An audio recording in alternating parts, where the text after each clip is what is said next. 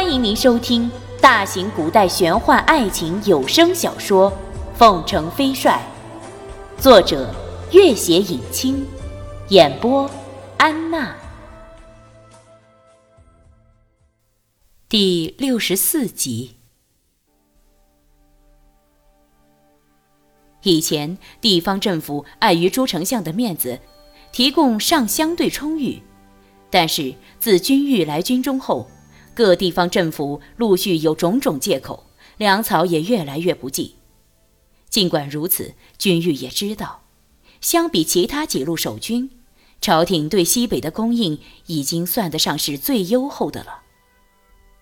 这次玉树镇大捷，虽然缴获了大批武器粮草，但是君玉念及由于路途遥远，朝廷的嘉奖与粮饷要到达，只怕还得一段路程。所以不得不小心储备，以防不测。如果士兵连饭都吃不起了，又还谈什么战斗力？和一众士兵叙话期间，一个士兵一直欲言又止，叫其他士兵拘谨，像是因为新来第一次见到元帅居然在大堂里和众人一起吃剩饭，不由得大为吃惊。直到吃完饭，他也没有开过口。俊玉见他的面容比较陌生，当是招募来不久的新兵，便笑道：“你叫什么名字？”“小人张元。”第一次见到我朝居然还有元帅此等人物，十分吃惊。君玉见他不卑不亢，且话语坦率，忽然心里一动，慢声道：“七星仗剑九天池。”倒卷银河落地基，战退玉龙三百万，断鳞残甲满天飞。张元神情十分激动，一一拜倒：“元帅竟然知道着师。”原来君玉刚到西宁府中时，无意间见到灵宝山的帐营扔了一张纸笺。君玉拾起一看，见的那字龙飞凤舞。而诗句虽嫌倦狂，却大有抱负，便问作诗者何人。林宝山却不以为意地说：“是一个毛遂自荐的狂生，早已被轰了出去。此人正是张元。张元本是一个读书人，但是本朝科举腐败，那是众所周知的。张元秉性耿直，考了几次进士都没被录取。”甚至还招致了县令的一顿痛打。张元一气之下远走塞外，本只是为了参观粗犷雄浑的塞上风光，但是渐渐的就爱上了这里的胡杰羌笛，便到西宁府驻军地夜见灵宝山，希望能得到慧眼识英雄者。但是灵宝山正忙于欣赏歌妓舞蹈，哪里理会得了他，立刻将他轰了出去。冷酷的现实给了张元巨大的打击，原本灰心丧气，正准备游历他乡，却在途中听得新来的西北军主帅连连大捷，不禁抱了丝希望。正好遇到周以达招募新兵，就投入了新兵之中。君玉和张元一番交谈，发现他对赤金族的认识极为清醒，对边境的地形了解的也非常深刻，提出了不少真知灼见。月初，孙家已返回凤凰城，接替彭东原来的职位，率领凤凰军镇守北方；而卢林也返回凤凰寨，继续维持寨里四通八达的商业贸易。君玉身边只留下卢林一人，如今西北将领识字者不过十之一二，君玉正愁无人可用，当下不禁大喜，随即任命张元为军中参事。在帅府出谋划策。新年的气氛已经越来越浓郁。京城的冬天虽然也冷风阵阵，却依旧树木青葱，梅花散香，人潮涌动。夜幕下，一骑快马直奔丞相府，到得府邸外面，立刻下马。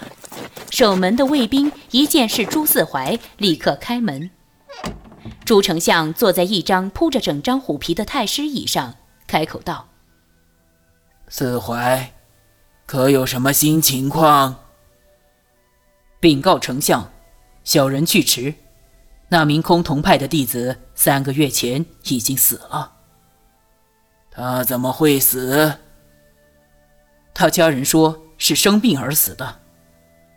朱丞相皱着眉头。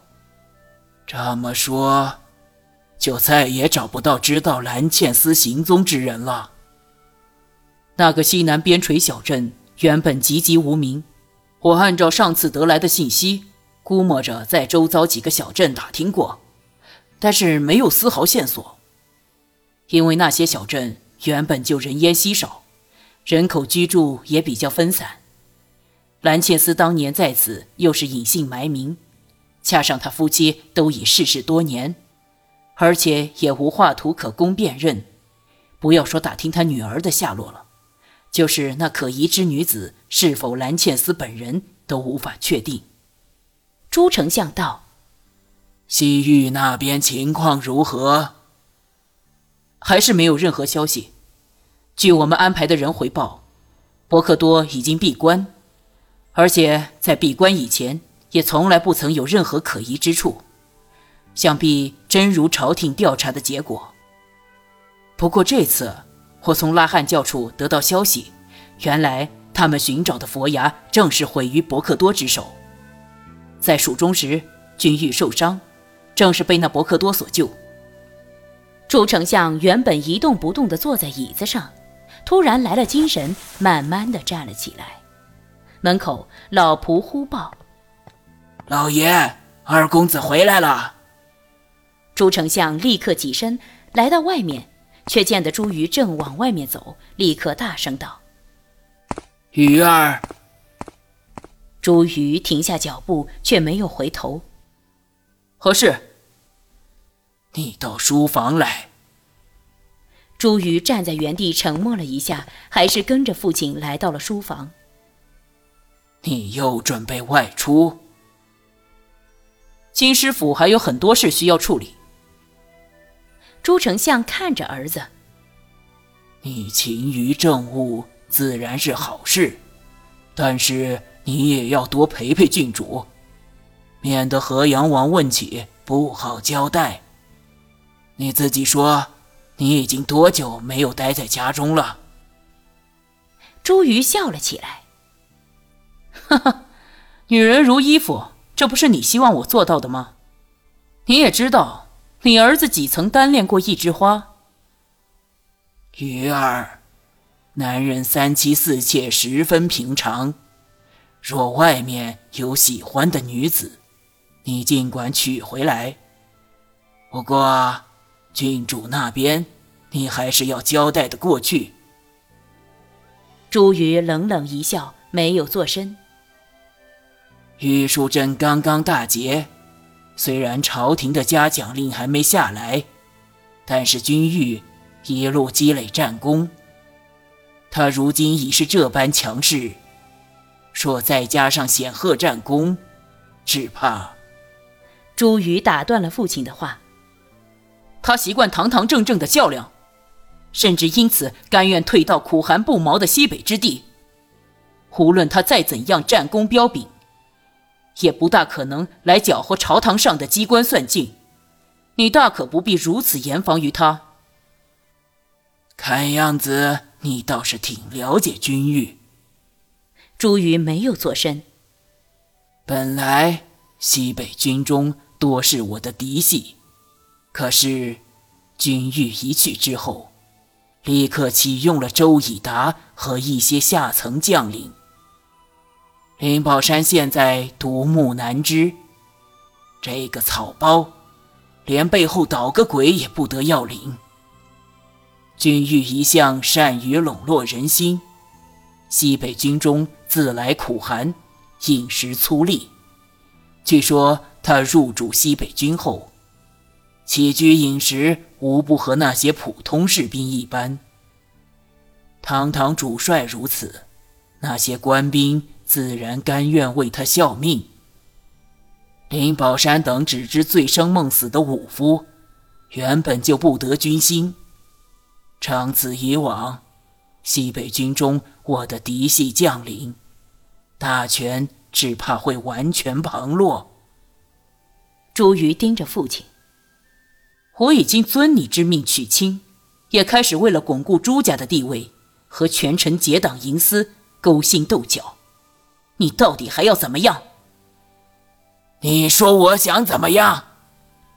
朱丞相厉声道：“这些日子以来，你多次指使人在朝堂上替西北军表功，争取粮饷，你以为我不知道？”朱瑜几乎是喊了出来：“是又怎么样？我希望他早日得胜，早日离开那苦寒之地。”朱丞相盯着儿子。直到今天，你还是不死心。朱瑜忽然笑道：“哈哈哈哈我已经走到这个地步了，不死心又还能如何？你说我还有什么指望？”朱丞相第一次见到儿子这样的笑容，忽然想起大儿子临死前那种悲哀绝望的眼神，只觉得心里往下一沉。